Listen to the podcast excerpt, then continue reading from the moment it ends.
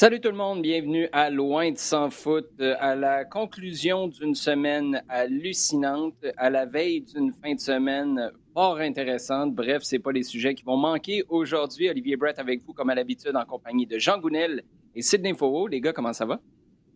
Ça va bien, merci. Bonne semaine, effectivement.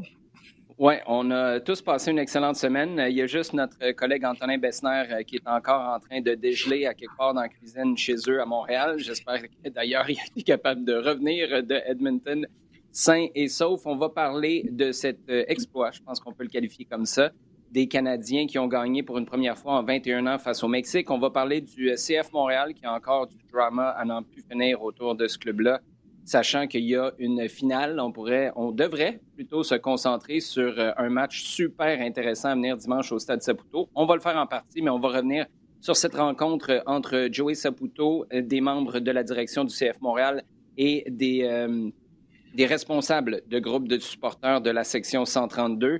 On va revenir sur les qualifications en vue du Qatar 2022 ailleurs sur la planète et on répondra à vos questions posées sur Twitter avec le hashtag LDSF. Mais d'abord, les gars, Allons-y avec euh, ce qui a été de plus agréable, je pense, cette semaine. Segment à domicile, le Canada qui va passer, Jean, les deux prochains mois au sommet de l'octogonal.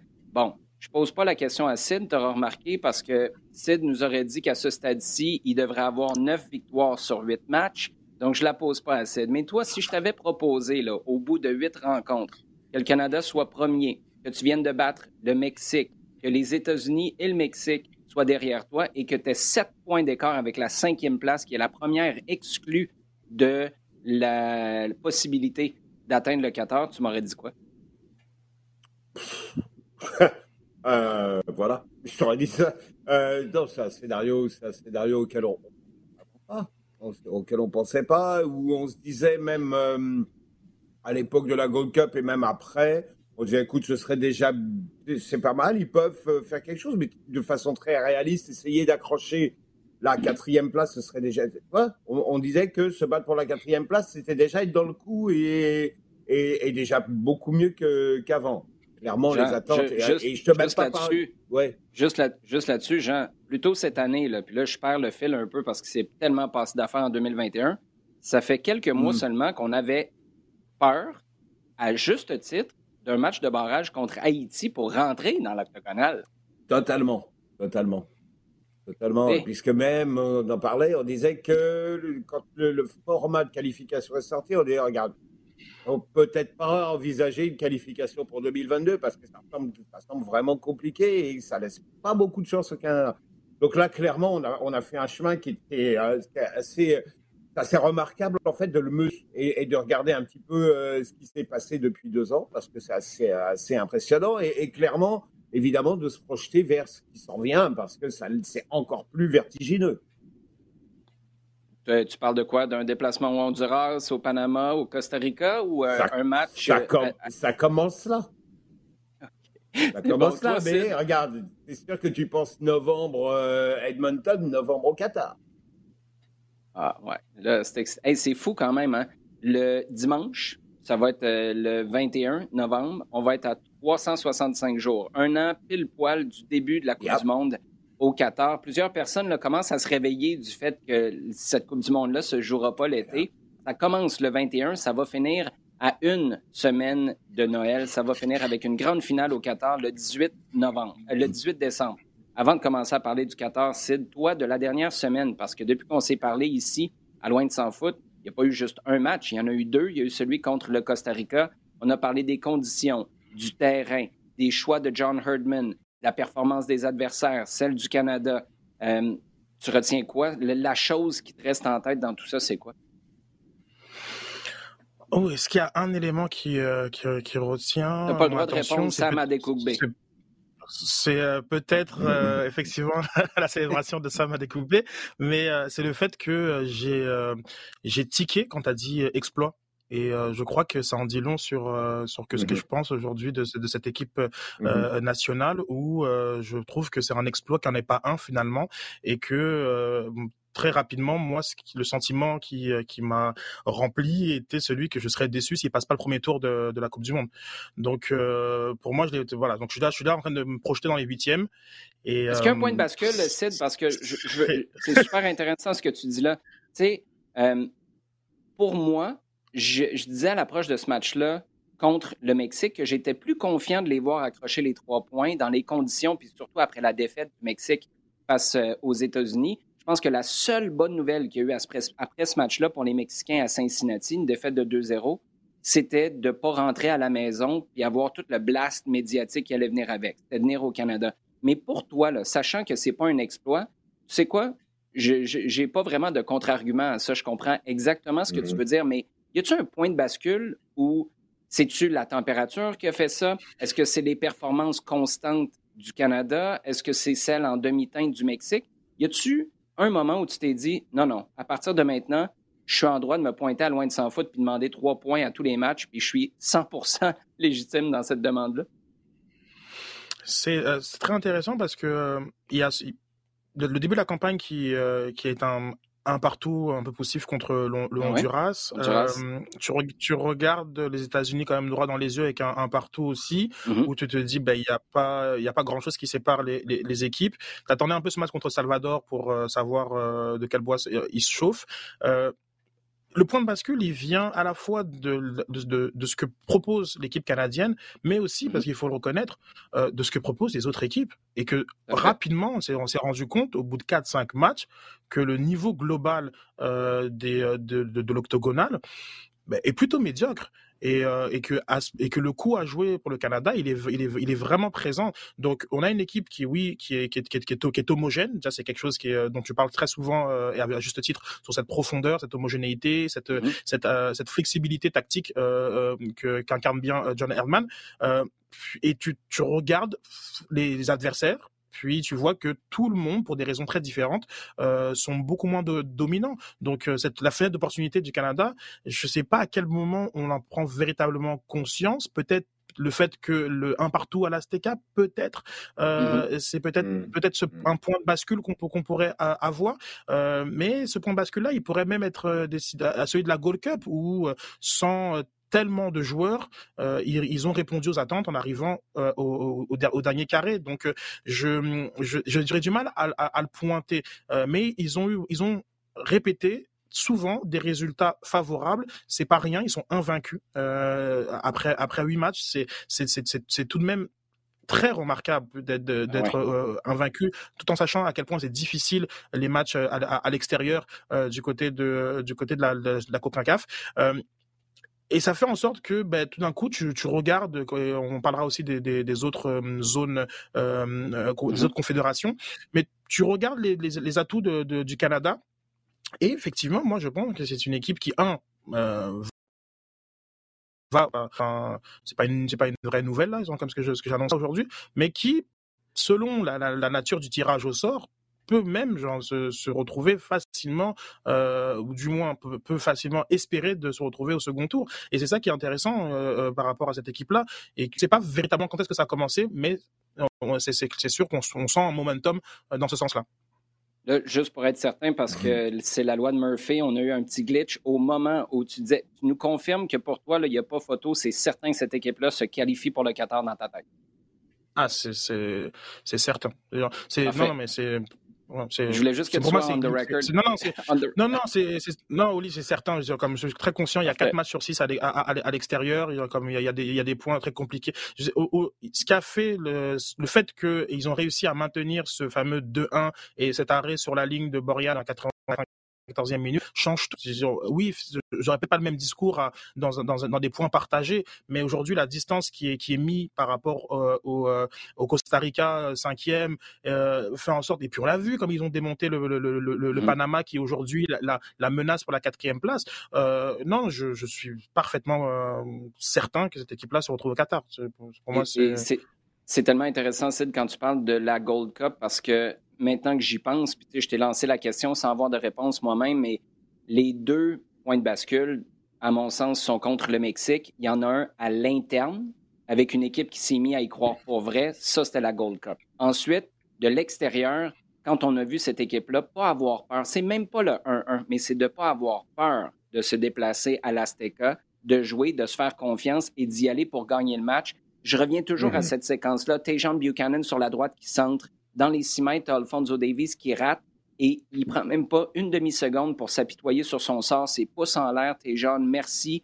Il va en avoir d'autres des occasions. Ça, c'est une mhm. équipe qui voit vraiment qui est capable de produire, peu importe ce qu'il y a en face, de produire des occasions de marquer et d'aller gagner. Donc, c'est peut-être ça, à mon sens, les deux points de bascule. Un pour nous, puis j'inclus les médias comme étant à l'extérieur, puis un à l'interne. Parlons justement de l'interne avant de passer au CF Montréal, Jean. John Herdman, ça fait pas si longtemps que ça. Là. On n'arrête pas de parler du début de l'année. Mais il est arrivé quand? 2019? Janvier 2019, si je ne me trompe euh, pas? Ah. Bon. Mm-hmm. Euh, ou, c'était peut-être l'année précédente, je suis désolé, là, je, parle le fil. Bref, même à l'interne, ces joueurs-là se demandaient, es-tu capable de faire le saut? Pas qu'on doutait de ses capacités de motivateur, de sa préparation, parce que c'est un gars tellement méticuleux dans son travail, mais est-ce que les joueurs allaient acheter le projet d'un gars qui arrivait des femmes, qui avait fait un bon travail, mais qu'on greffait maintenant un peu par défaut chez les hommes parce que tu avais un candidat intéressant dans ta cour sans trop savoir ce que ça allait donner. C'est pas juste du charisme, c'est pas juste, là c'est moi qui parle, là, tu pourras me contredire après si, euh, si tu vois autre chose, c'est pas juste un bon communicateur, un bon motivateur, de voir sa décision contre le Panama, de prendre Alfonso Davies sur la gauche, de le mettre en pointe, et ça, ça change complètement le match. Tu finis par passer à travers le Panama. De voir que tu as le courage ou la vision, c'est un des deux, de sortir Jonathan David du 11 de départ, de rentrer Kyle Aaron qui marque deux fois, d'enlever Daniel Henry qui était comme un fou furieux. Écoute, c'était un rampage de Daniel Henry sur les 20 premières minutes. De faire confiance à ton guts et surtout à ton remplaçant, Steven Vittoria, parce que lui, là, il aurait pu être des nuages, puis pas prêt à jouer ce match-là, puis se dire, je vais rester en dessous de ma couverte, je vais être bien. Avant la mi-temps, tu fais un changement aussi important dans une défense centrale, sachant qu'en face, c'est le Mexique. Écoute, puis là, je suis même pas dans le match contre les États-Unis où tu es super conservateur pendant une mi-temps. Après ça, tu sors. D'ailleurs, Aaron, mm-hmm. euh, euh, Aronson euh, avait dit après le match, oh, ils sont pas venus pour jouer. Non, non, tu as raté la deuxième mi-temps parce que le plan de match, c'était de sortir comme des fous en deuxième et d'être conservateur en première. Euh, as-tu l'impression qu'avec l'équipe que John Herdman a sous la main, on lui donne peut-être pas tout le crédit pour les décisions qu'il prend parce qu'on a tellement d'opportunités de parler de Milan Borian, Davies, David, Laren et compagnie?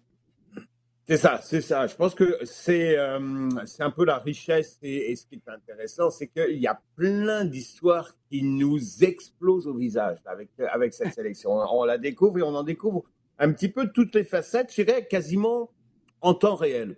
Euh, parce que euh, à chaque fois, un nouveau, un nouveau joueur, un nouveau joueur qu'on va chercher, euh, naturaliser, dont on se rend compte qu'il est éligible pour la sélection il arrive en sélection, il joue 10 minutes euh, contre le Costa Rica, il y a deux doigts de marquer un Je dis, plus, plus en temps réel que ça, dans cette sélection, c'est difficilement. Et donc, avec Hudman, c'est un petit peu la même chose. On le découvre, mais j'ai l'impression que lui aussi, d'une certaine façon, il est en train de découvrir un petit peu jusqu'où cette équipe-là est, capable d'aller, d'aller se chercher. Donc, euh, lui aussi, il est en train d'apprendre un petit peu, mmh. euh, en, prenant un certain nombre de, risques. Mais pense que, c'est relativement calculé aussi.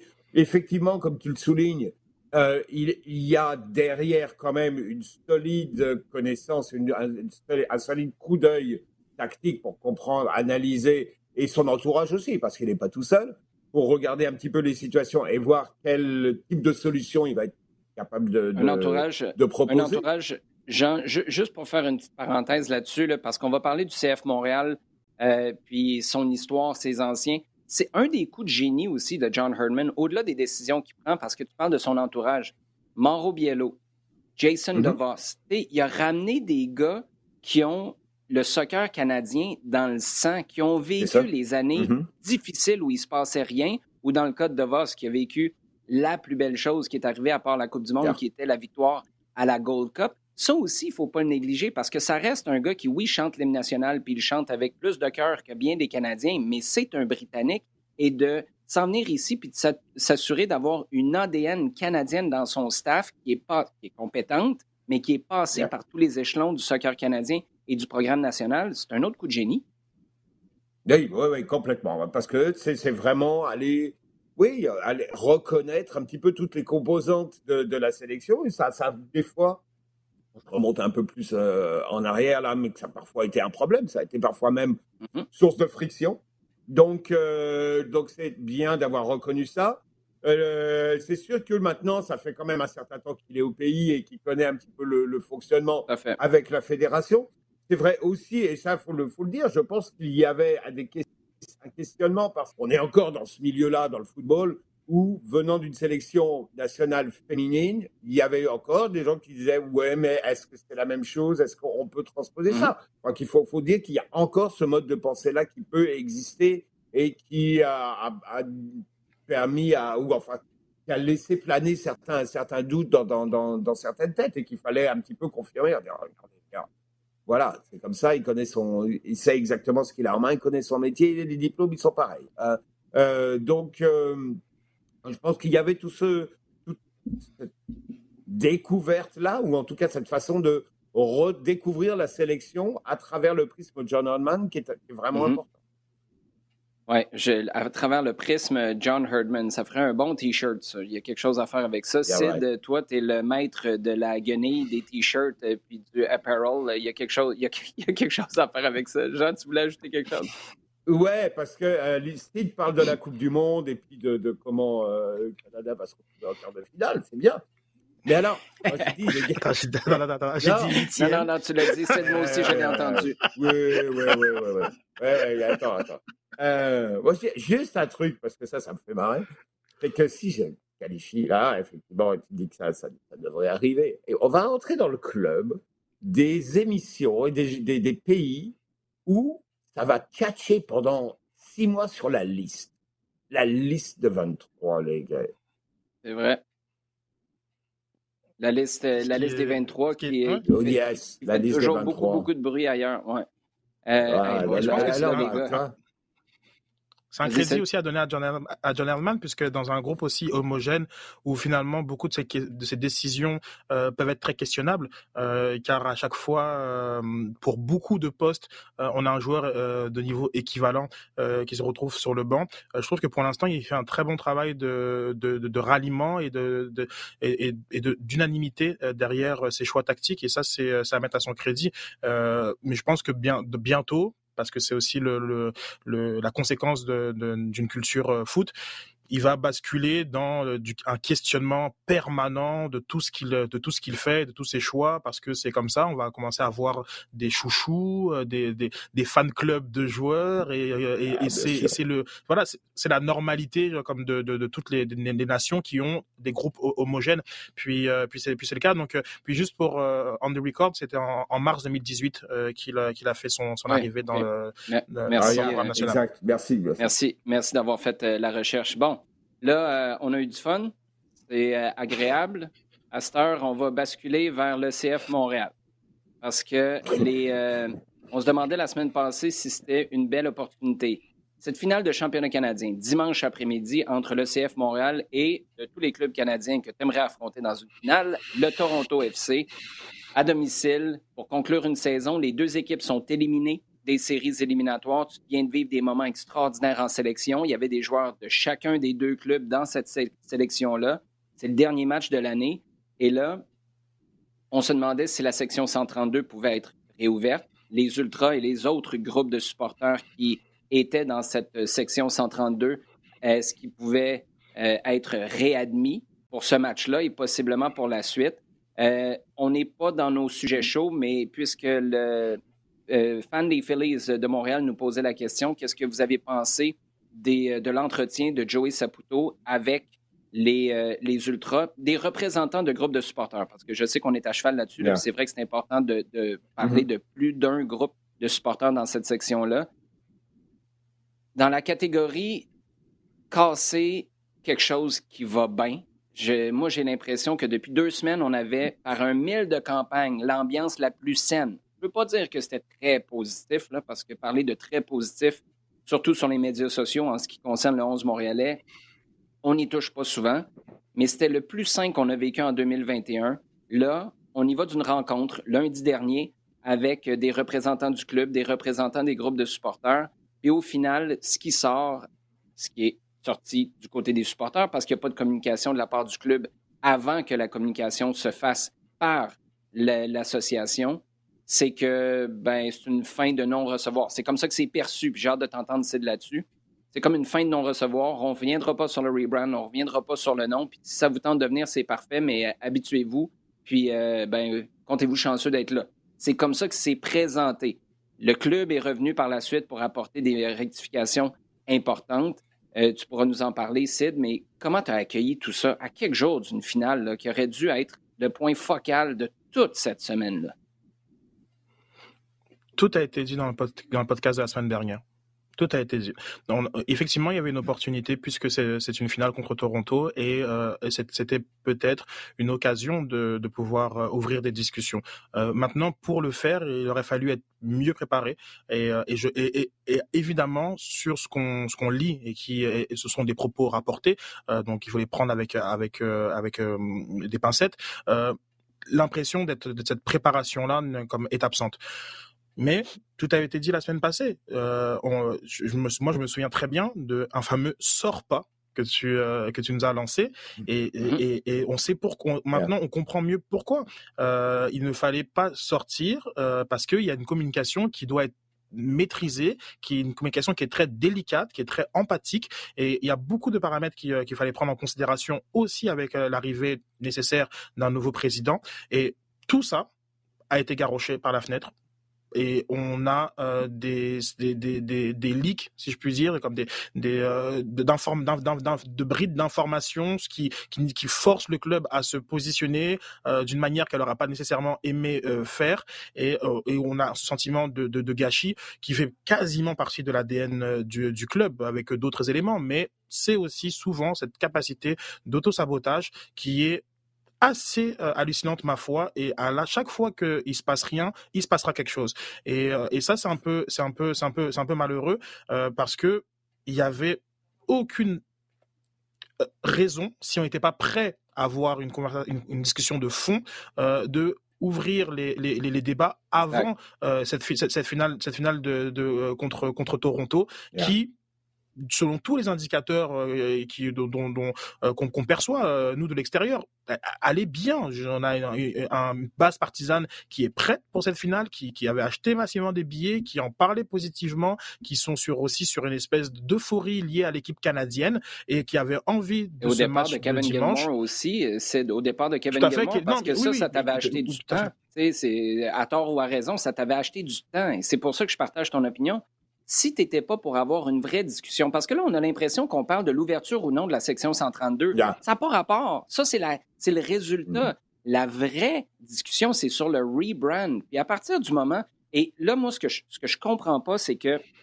sais, je vous disais que si mettre Kevin Gilmore dehors, puis je me souviens là, de communiquer des, des supporters qui disaient, en gros, je paraphrase, c'est Kevin Gilmore le responsable de tout ça. Ben là, imagine les ultras qui débarquent dans ce meeting-là puis qui se disent enfin, là, on va revenir à ceux qui étaient là dans le temps quand c'était notre impact, puis tu as le même message. tu as dû prendre une claque en pleine face, tu penses, au bout de, au bout de cinq minutes? Puis moi, je suis même pas en train de critiquer la décision du club. C'est juste que si ça va être ça ta position, et ce que j'entends, c'est qu'il y a quand même une différence marquée depuis le départ de Kevin Gilmore, puis une volonté de mettre de l'avant son histoire davantage. Regardez les images qui sont publiées là, de championnat canadien. On est loin du, euh, du, logo qui est effacé par Photoshop sur, euh, sur la poitrine de Thierry Henry, celle de Louis Binks, la photo de Mathieu Choignard qui est croppée pour qu'on n'ait pas l'ancien logo. On est loin de ça là, depuis le départ de Kevin Gilmore. Est-ce que c'est une coïncidence? Je ne le sais pas, mais à l'interne, moi, ce que j'entends de plusieurs personnes, c'est qu'il y a une volonté d'ouvrir sur ce qu'on était avant, puis de ne pas faire semblant que le rebrand a effacé tout ça. Ceci dit, si tu sors, puis tu n'es pas convaincu que tu as quelque chose à offrir aux supporters et que tu ne sais pas exactement comment ils vont réagir, fait pas ce meeting-là. Là, est où la presse? Il n'y a personne qui s'attendait à ce que tu ouvres. Je pense que tout le monde voyait peut-être une opportunité, mais mhm. déjà, tu as parlé de communication, Sid. Moi, il y a une chose. Tu avais, puis là, je, de mémoire, Sid, tu pourras m'aider là-dessus. Il y avait Joey Saputo qui était là, Olivier Renard, tu avais le responsable des finances, tu avais des responsables des, des ventes de billets, et un responsable des opérations du stade. Comment ça passe pas par la tête d'avoir quelqu'un des coms à ce meeting-là? Tu t'attends pas à ce que ça puisse partir en vrille? N'as pas préparé un plan de match de communication sur ce que tu as à dire, comment tu vas le dire, qu'est-ce qu'on ne dit pas, comment on le dit? Puis après, sachant que dans le meeting, là, les gars, quand tu vois la réaction des ultras, à tort ou à raison, on est dans la gestion de communication en ce moment. Sachant que les ultras sont sortis comme ils l'ont fait. À leur sortie du stade Saputo, je ne sais pas si ça s'est fait sur Zoom, ce meeting-là, ça devait se sentir que ça ne s'était pas bien passé. C'est quoi la stratégie? Parce que même si on s'attend à ce que ce soit dans l'intimité de ce groupe-là et qu'on sorte pas, puis qu'on demande aux gens de ne pas parler, parce que c'est une des chose qui a été dite dans le communiqué du CF Montréal. On est déçu que ça sorte publiquement. Mais dans quel univers on pensait qu'on allait rencontrer ces supporters-là, leur dire ce qu'on avait à leur dire, puis que ça sortirait pas? Je veux dire, allô? Mm-hmm. À quelle heure? Dans quel univers parallèle? Tu m'aurais parlé du 1642? L'ADN de ces. C'est pas un jugement de valeur positif-négatif. C'est l'ADN des groupes de supporters qui est différent. Peut-être que le 1642 aurait pu être déçu qu'il sorte. Mais les ultras, ils sont blessés, ils sont fâchés, ils sont pas écoutés, ils sont intransigeants. Si toi, tu arrives avec une position qui est intransigeante aussi, même si de ce que je comprends, là, il y a des compromis qui sont sur la table en ce moment. Mais c'est quoi ces compromis-là? Pourquoi on ne les connaît pas? Pourquoi ça n'a pas été mis de l'avant avant que les supporters sortent sur les médias sociaux? Il n'y a pas de stratégie, puis je pense que le fait qu'il n'y ait personne des communications dans ce meeting-là, alors qu'il y a des vendeurs de billets, des... c'est pas un manque de respect à ces personnes-là, c'est toutes des pièces importantes. Mais je reviens, je vous en ai parlé, puis je finis mon rant là-dessus. Je vous ai déjà parlé de VP aux communications, que ce soit de promouvoir à l'interne ou d'aller en chercher un à l'externe. On n'a pas compris que les communications, la manière de communiquer, c'est pas d'écrire des, des posts ou d'écrire des communiqués, c'est comment on se parle, comment on écoute, comment on positionne notre message. Tant que ce ne sera pas une priorité pour l'organisation dans son ensemble. Puis je pense que cette semaine, ce qu'on vient de comprendre, c'est que ce n'était pas juste Kevin Gilmore qui avait de la difficulté là-dedans au cours de la dernière année, c'est le club dans son ensemble depuis toujours. Tant que ça, ce ne sera, pas sera pas mis sur un piédestal, on n'ira pas. Puis je pense qu'on a besoin d'une intervention au CF Montréal. On a besoin de quelqu'un qui vient et qui dit Hey les gars, time out, là. Vous avez besoin d'aide. Vous avez besoin d'aide pour vous faire entendre. Vous avez besoin d'aide pour communiquer. Vous avez besoin d'aide pour baisser la garde. Et vous avez besoin d'aide pour prendre des décisions où on évacue les émotions. Et les gens quittent pas le stade en ayant le feeling que si vous vous pointez pas la semaine prochaine, ça se pourrait que le club déménage aux États-Unis. ce club-là a besoin d'aide en ce moment. C'est pas vendre d'étiquettes, c'est parler aux gens, écouter les gens, puis se faire comprendre comme il faut, sans que tout le monde ait l'impression que tu passes à grand coup de batte de baseball. J'ai aucune idée, on est rendu où dans ce show-là, mais si vous avez quelque chose à ajouter, vous êtes les bienvenus. Vous pouvez dire quelque chose de plus. Non, juste une chose, c'est que, euh, oui, pour, pour, mais pour aller euh, dans, ce que tu dis, clairement, il y a besoin de quelqu'un, non seulement qui fasse de la communication, mais qui communique à l'interne. C'est-à-dire que euh, je pense que le club a besoin d'avoir quelqu'un qui vous dit voilà la vérité, voilà la vraie vie, là, voilà ce qui se passe en dehors des, derrière les portes, hein, parce que voilà, vous allez rencontrer les supporters, voilà ce qu'ils vont vous dire, voilà ce qu'ils vont vous demander, voilà ce qui ah actuellement. Tu fais, tu fais ta com d'abord à l'interne parce que je pense que c'est là qu'il y a besoin que des gens, que des gens ont besoin d'être un petit peu remis les pieds sur terre. Voilà la discussion que vous allez avoir. Ça va pas être sur le match du, du championnat canadien ni sur les billets de saison ni sur l'ouverture euh, de la tribune. On va vous dire qu'on va au, milieu, là, le nez au milieu du visage, ça va être l'identité du club. Et, moi, je, reviens encore une fois. Hey, es la prochaine personne qui est en train d'être démarchée en ce moment, c'est on va conclure là-dessus, pour la présidence du club. Là, ce que tu entends, puis je vous dis, moi, ce que j'entends en coulisses, c'est pas exactement le message qui a été véhiculé par les supporters. Puis on s'est, j'ai trouvé les, euh, les mots part, à la fin du communiqué du CF Montréal, quand on parle de la famille, un engagement indéfectible euh, depuis, depuis 30 ans, et ça va le demeurer aussi, ça contrecarre solidement l'idée qu'on pourrait voir l'équipe déménager. Et ça, je pense que dans les circonstances, c'était une pas pire opération de com parce que ça coupe net, drette, sec. Mais la question, c'est pourquoi en amont, tu te retrouves à avoir à gérer ça? Parce qu'il y a quelqu'un qui a dit les mots, je présume, États-Unis, déménagement, euh, puis euh, billets ou présence au stade dans l'ordre ou dans le désordre. Il y a quelqu'un qui a fait des raccourcis, encore une fois, à tort ou à raison. Mais comment on se, on se retrouve là? Et je, j'ai beaucoup, beaucoup de difficultés à comprendre. Tu te retrouves à cinq jours de la finale du, championnat canadien. Pourquoi avoir choisi maintenant d'y aller d'une conversation comme celle-là? Je le sais que c'est pour ramener les ultras, mais c'est pas avoir saisi ça va être quoi le véritable sujet de discussion, Jean, comme tu l'as dit tantôt? C'est s'en venir pour ouvrir la section 132 quand, au fond, les autres vont vouloir avoir une autre conversation. Bref, Sid, tu peux conclure là-dessus si tu veux, puis on va enchaîner justement ce championnat canadien après. Non, tu as tout à fait raison. Il, y a, cette opportunité-là. Comme je pense que c'est voilà, c'était une opportunité. Euh, on peut on peut pas le nier.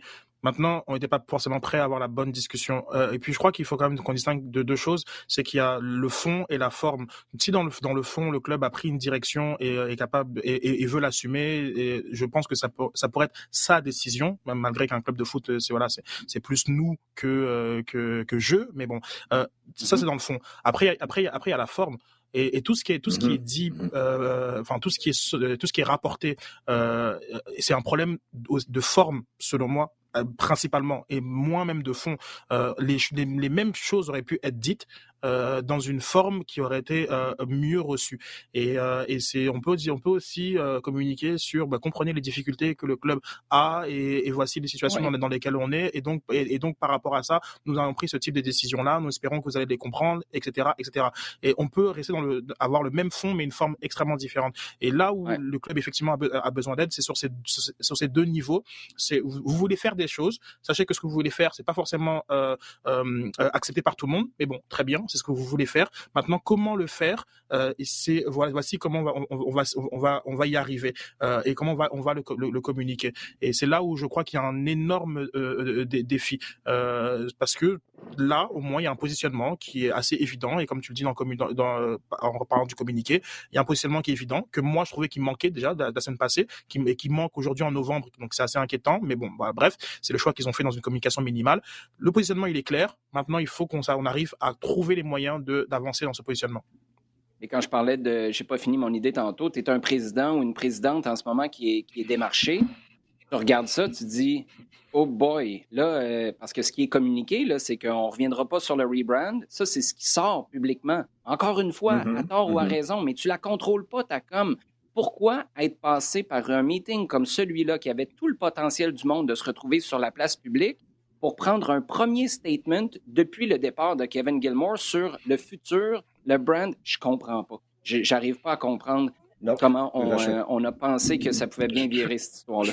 Je, suis vraiment, vraiment désolé, Oli, je fais très, court pour le, pour le reste, mais au final, c'est encore une fois, je trouve que c'est une option prochain président. Clair que le dossier rebrand, euh, en tout cas cette notion que le rebrand pourrait être euh, débrandé, euh, est, hors est en dehors du de la table on n'aura pas de retour en arrière. Donc maintenant, mais, je, pense juste que... juste là-dessus, parce que je veux juste apporter, moi, les échos que j'ai, et c'est là où je, suis, je suis déboussolé, c'est qu'il y a de l'ouverture à un compromis. Mais c'est pas ça du tout qui a été perçu par les ultras, c'est à moins que vous ayez perçu quelque chose d'autre. Et c'est là où je comprends pas si tu es ouvert au compromis. J'ai aucune idée. C'est un tout petit compromis, c'est un méga compromis? J'ai aucune idée, mais justement, ça t'échappe.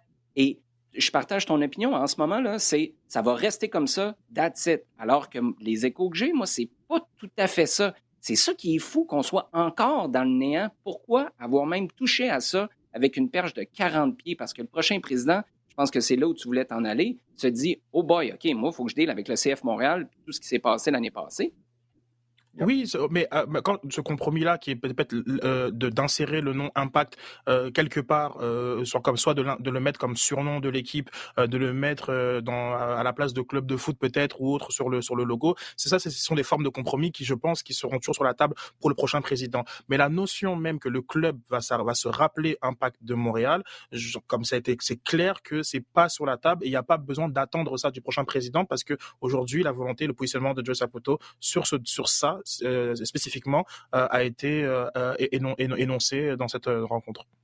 Bon, pour résumer la dernière année, Jean, on vient de partir sur des tirades et je suis le premier coupable. Donc, je vais te laisser 12 secondes pour me dire ce qui va se passer dans le match de la fin de semaine en championnat canadien. Vas-y, go.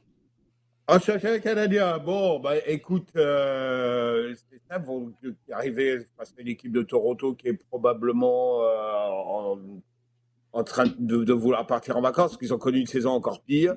Euh, non, mais là, là, je pense que c'est l'occasion que, quelques gars qui ont été bons, qui ont été solides, qui ont été des tauliers pendant la saison, soient là. Euh, je pense à, à Mihailovic en particulier. Je mmh. pense à peut-être deux, trois joueurs euh, qui vont vraiment être.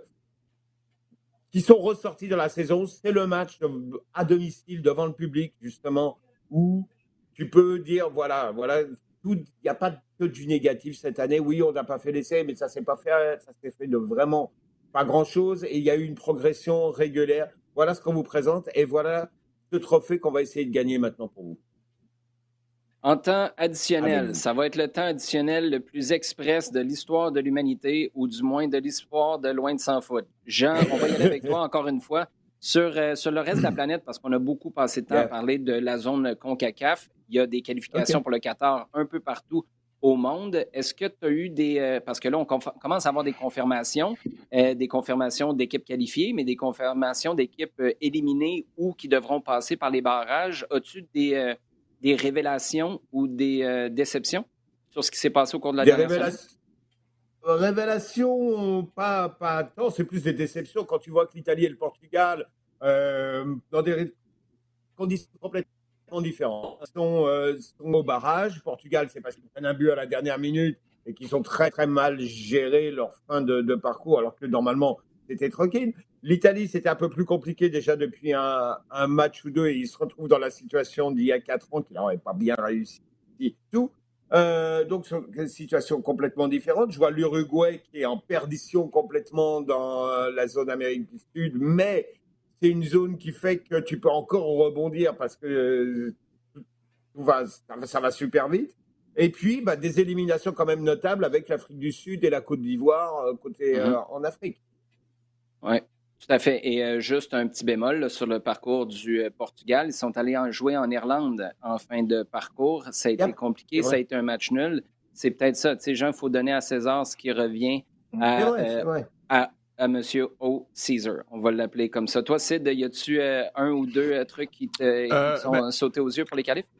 Révélation, je dirais, euh, c'en est pas vraiment une avec l'euro, mais le Danemark qui, euh, qui poursuit sur sa, mmh. sur, sa, sur sa bonne lancée. Donc, euh, c'est très intéressant. Euh, la déception, ben, c'est les qualifications dans la zone Afrique et de voir de, parmi les dix équipes qui vont s'affronter dans les, dans, dans, les barrages, savoir que cinq vont, vont sauter. ça, c'est une, une vraie déception parce que y a, y a, c'est vraiment très intéressant. Et dont la Côte d'Ivoire qui, avec mmh. Kessier, Allaire, Aurier, Bailly, c'est une, une, belle, une belle génération qui, qui encore une fois ne fera pas la Coupe du Monde. Euh, donc, euh, mais euh, mais après bon après c'est vrai que bon c'est très intéressant, c'est intéressant tout, tout, ce qui se passe. Le Brésil qui a valide son valide son ticket, le Brésil qui est toujours à la Coupe du Monde. Je pense qu'on devrait même les, les, mettre directement à la Coupe du Monde à chaque fois que que, la compétition a lieu. C'est assez incroyable cette 16 sur 16 ou 17 sur 17. donc donc c'est ça. Après c'est intéressant ce foot européen. Et peut-être souligner une, une dernière chose, c'est le travail très bon de, de, de, FIFA TV euh, de diffuser euh, toutes les, euh, les, les, rencontres sur leur chaîne YouTube. ça nous donne accès à du football qu'on n'aurait sûrement pas eu accès. et, et c'est vraiment très agréable de pouvoir aller sur tous ces terrains et, et, de, et de regarder la, la coupe, les éliminatoires de la Coupe du Monde. Super bon point. On passe maintenant au sujet chaud. Il y a des questions super intéressantes qui nous ont été posées. Jean, il y a Pascal Blais qui nous demande ben, en fait, qui te demande de mettre ton chapeau d'organisateur, de planificateur, de responsable du calendrier de l'Association canadienne. Pascal nous dit Le Mexique, les États-Unis et le El Salvador jouent tous des matchs amicaux en décembre. Est-ce que le Canada aurait dû faire la même chose? Je crois pas. Je crois pas. Je pense que la décision, en tout cas, je ne vois pas de problème euh, avec la décision de ne pas euh, en faire. Tu, euh, tu viens de passer trois mois où les gars ont été sollicités, tu les as rappelés pour trois matchs, trois matchs, deux matchs. Tu sais que tu vas recommencer tout de suite pour trois matchs fin janvier, février. Donne-leur là-bas. pour beaucoup, ça correspond de toute façon à une période où ils vont avoir besoin un petit peu de, ils vont avoir une petite fenêtre pour relaxer, reposer. Certains sont, eux, entre deux saisons qui est encore un, petit peu différent parce que là, tu es au mhm. niveau un petit peu de ton contractuel, etc. Donc, je pense qu'au contraire, c'est plutôt un moment de le dire faites, faites le vide par rapport à la sélection parce que ça va revenir et si ça revient et que ça revient comme on l'espère, c'est pour toute l'année. Donc, euh, non, prenez, prenez ce, ce break-là, on se revoit en janvier. Et ne serait-ce que pour le nuage sur lequel tu restes, jusqu'à la fin janvier. même si tu fais tourner ton effectif, c'est un match amical, tout le monde, d'un point de vue strictement sportif, comprendrait que tu fasses match nul ou que tu perdes. Mais, ça change cette énergie-là. Là, John Herdman retrouve ses troupes à la fin du mois de janvier, puis tu retrouves tout de suite cette fébrilité que tu as vécue à la fin du match à Edmonton contre, euh, contre le Mexique. Donc, euh, je, suis, euh, je partage ton opinion, Jean, puis avoir, avoir Sid se donner un torticolis en hochant de la tête. 100%. 100% d'accord avec Jean. Louis-Alexandre Boulian, maintenant, nous euh, garde dans le giron de l'équipe nationale canadienne, Sid, et nous demande est-ce qu'on devrait s'inquiéter, avec le succès du Canada, de voir John Herdman courtisé par des projets de l'autre côté de l'Atlantique? Je vais enlever le de l'autre côté de l'Atlantique parce que je comprends, c'est un Européen, mais n'importe où sur la planète, parce que John Herdman, il a coaché en Nouvelle-Zélande, c'est le genre de profil qui pourrait être courtisé euh, en Afrique, par exemple, en Asie, puis je pense pas que c'est le genre de gars qui aurait peur de ce, de ce type de projet-là. À court terme, est-ce que c'est quelque chose qui te préoccupe? Non, puisque le, défi, le défi sportif euh, est, est, est, emballant et, il n'aurait aucune raison sportive euh, de, de, de, partir, mais l'inquiétude doit être du côté de la fédération canadienne, s'assurer que son contrat euh, soit verrouillé et que si, les, si c'est pas le cas, ben de, de, de, lui offrir un, un, contrat à la hauteur de ce qu'il est en train d'accomplir depuis son arrivée. Et, euh, et je crois que pour, on est dans objectif 2026 avec une avec une Gold Cup entre mm-hmm. les deux et, euh, et il y a trois échéances sur lesquelles on, on veut l'amener et s'assurer que tout est tout est, a été fait du côté de, de la fédération canadienne pour euh, que euh, il n'ait pas à penser à autre chose que euh, des, demi-finales en 2026. Ben exactement, c'est ce que j'allais dire. parce que là, les gens sont, c'est fou et on le prend avec grand plaisir, mais tout le monde est focus sur l'année prochaine. Mais ça a toujours été 2026. À la base, le projet de John Herdman, le Qatar et la volonté de tout faire pour y accéder, qu'on réussisse ou non, allait toujours être un tremplin pour préparer 2026 surtout à l'âge de Herdman. S'il avait 65 ans, euh, peut-être, là, tu te dis, ouais, OK, s'il y a une autre opportunité qui se présente, Herdman, s'en aller après la Coupe du Monde en 2026, c'est pas la fin du monde. Il va avoir encore tout le temps devant lui. Donc, je suis d'accord avec toi, mais c'est vrai que moi, ma préoccupation, ce serait quand il s'en ira, puis je pense que Herdman n'est pas du genre à claquer la porte. Le jour où il décide de s'en aller, je pense qu'il va préparer la suite parce qu'il a assez à cœur le soccer au pays. Il en a tellement fait chez les dames comme chez les hommes, et pas juste avec l'équipe première. Là. Il a mis en place une structure avec les équipes de jeunes aussi pour que ça se raccorde avec l'équipe pro. C'est pas juste un gars qui est venu prendre, ramasser son chèque de paye pour coacher une coupe de match par année, et après ça, rentrer à la maison. C'est pas ça du tout. Mais le prochain, ça va être qui? Et c'est là où ça va être important de savoir quand cette date-là arrive pour le Canada. Et euh, mais tu parlais de son contrat. En ce sens-là, je suis tout à fait d'accord avec toi, Sid.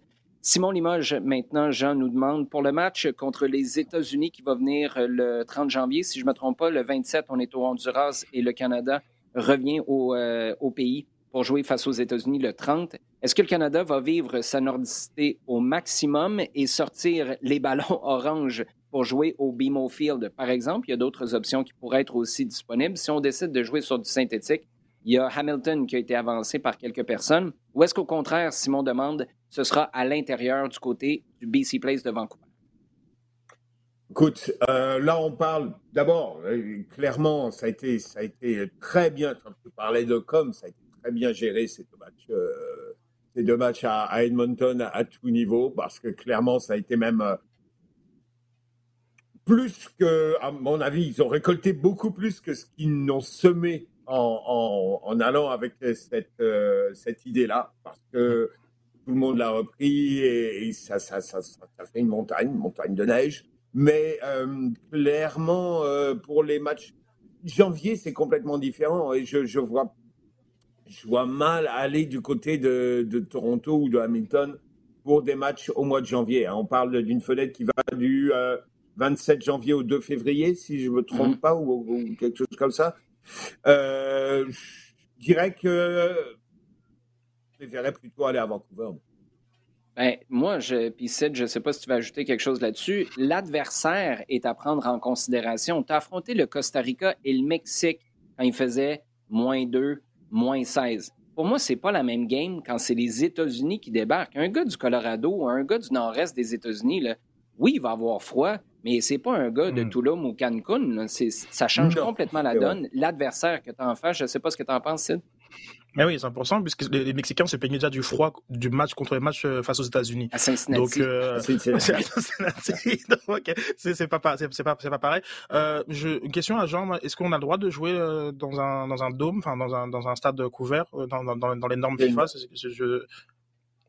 Il me semble que oui. il me semble que oui. Bonne, bonne question. Par contre, tu viens de faire un oui, vas-y, Saint-Jean. Il vient de faire un match sur du synthétique. À mon avis, c'est euh, encore plus euh, euh, réglementé, je dirais, qu'un intérieur. Si Gianni Infantino dit c'est correct de jouer dans ces conditions-là à Edmonton, mais ce serait scandaleux de jouer au BC Place. Gianni, il faut hmm. qu'il vienne passer un carnaval ou deux à Québec, là, puis on va y expliquer comment ça marche au Canada.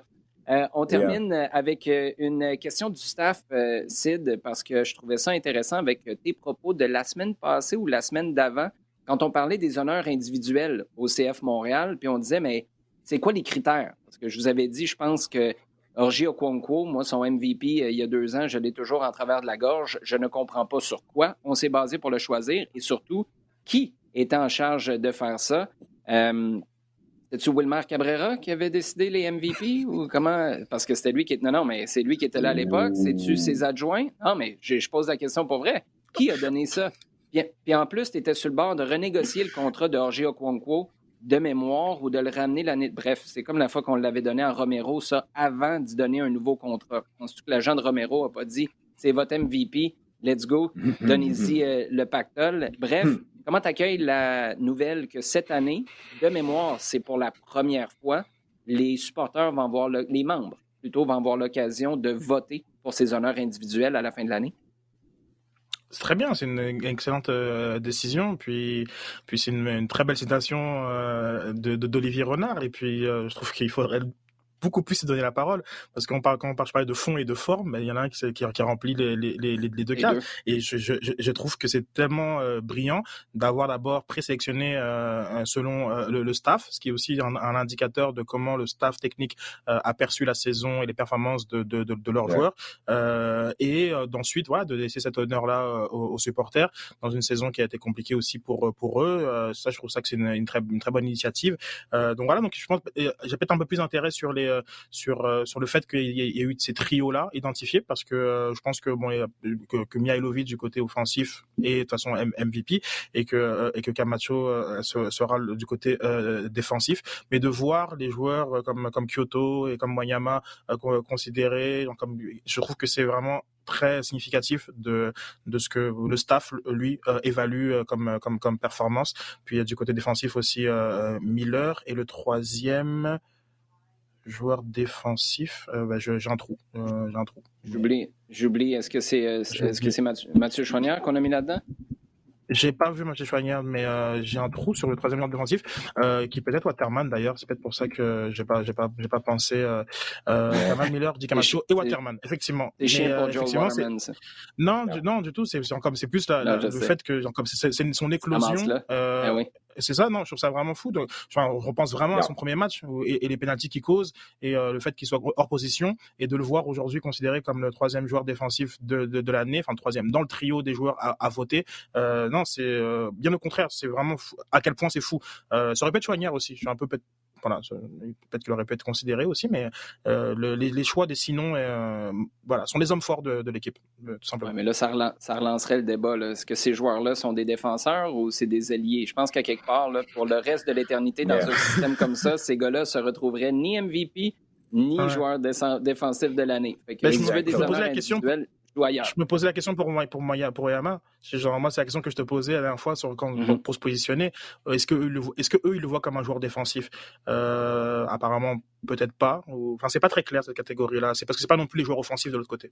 Donc euh, et, et, chapeau quand même d'avoir fait une présélection parce que ça c'est le genre de truc qui peut partir en vrai. Cette année je pense pas. Mais si tu gardes la table ouverte au grand complet, puis là, il y a un joueur qui est hors de contrat, qui sort euh, publiquement, puis tout le monde se met à voter pour lui, pour lui donner un MVP. Tu sais, on l'a vu souvent dans des... Euh, euh, puis c'est pas juste spécifique au soccer, mais quand tu veux choisir des joueurs pour aller au match des étoiles, par exemple, puis là, tu as tout un public, tout un marché qui se met derrière un gars en particulier pour, avoir, pour envoyer mm-hmm. un gars champ gauche au match des étoiles. C'est le genre de truc que tu veux éviter. Puis je pense que tu as raison. C'est le moyen d'encadrer ce vote-là et aussi de, de témoigner son appréciation en tant que club au gars que tu as présélectionné. Parce que tu as beau pas être le dernier choisi, tu sais que tu étais dans la shortlist. Puis pour un gars comme Waterman, tu fais tellement bien de le dire, Sid, c'est une fleur. Peu importe ce qui se passe sur la fin de l'année, tu sais que 2021, pour toi, tu as fait un gros pas en avant,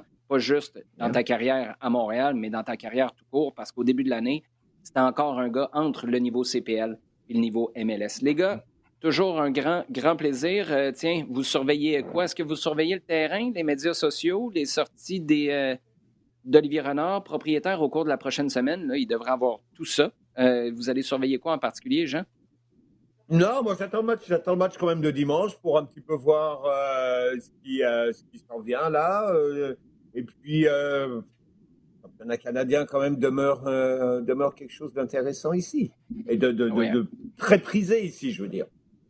La Ligue des champions au début de l'année prochaine, ce serait pas extraordinaire, ça? Ce serait le fun, hein? Il me semble qu'on s'ennuie. Avec Forge FC, il faut rappeler que Forge est qualifié aussi.